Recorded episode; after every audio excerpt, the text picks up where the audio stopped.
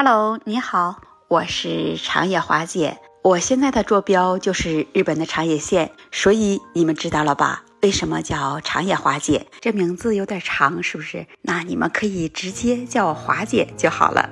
昨天华姐下班比较早，回到家呢，就在网上看到这样一则消息：日本的厚生劳动省啊，他就公布了一组数据。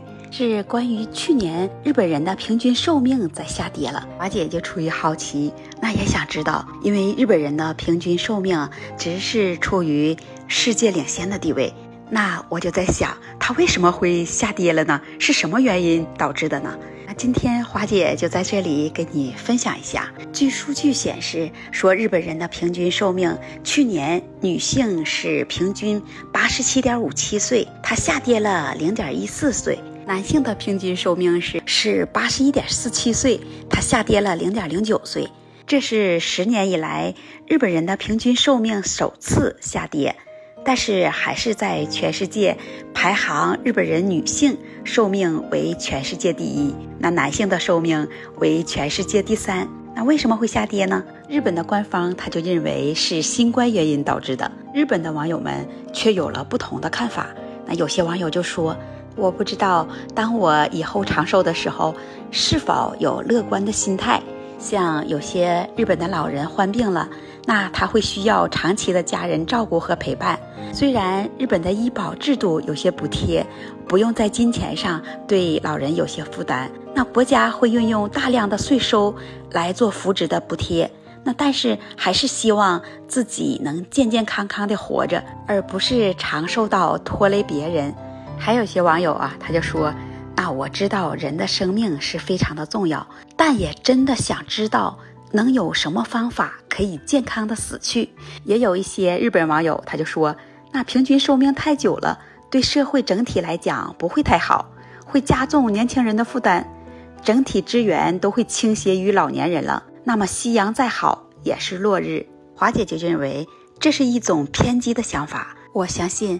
没有人会为了给国家节省资源，希望老年人早一些死去。就说现在吧，那随着人们的生活水平在提高，现代的医疗技术的发达，那相对来说寿命都是会比较长一些了。那问题就来了，那日本为什么会排在第一位呢？被称为世界上长寿的国家，现在已经连续二十年保持人均寿命在世界第一位。由于日本人他饮食习惯一般都是以清淡为主，少盐少油啊，比如炒饭的时候，他们的主食是必须少油，否则就剩在那里，他们也不会吃。这种饮食习惯，他们从小就已经有了。你看，日本本身现在也是老龄化的社会了，那现在大约有五万多的日本老人都已经达到了一百岁。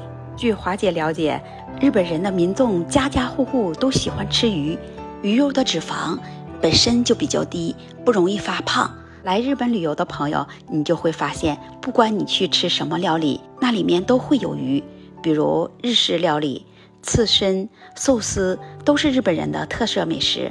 但是他们也比较喜欢吃炒的那种米饭和白饭团，那热量特别的高，也属于淀粉食物。也很容易发胖。日本人为什么就做到了爱吃不胖了呢？那他就跟日常饮食有很大的关系。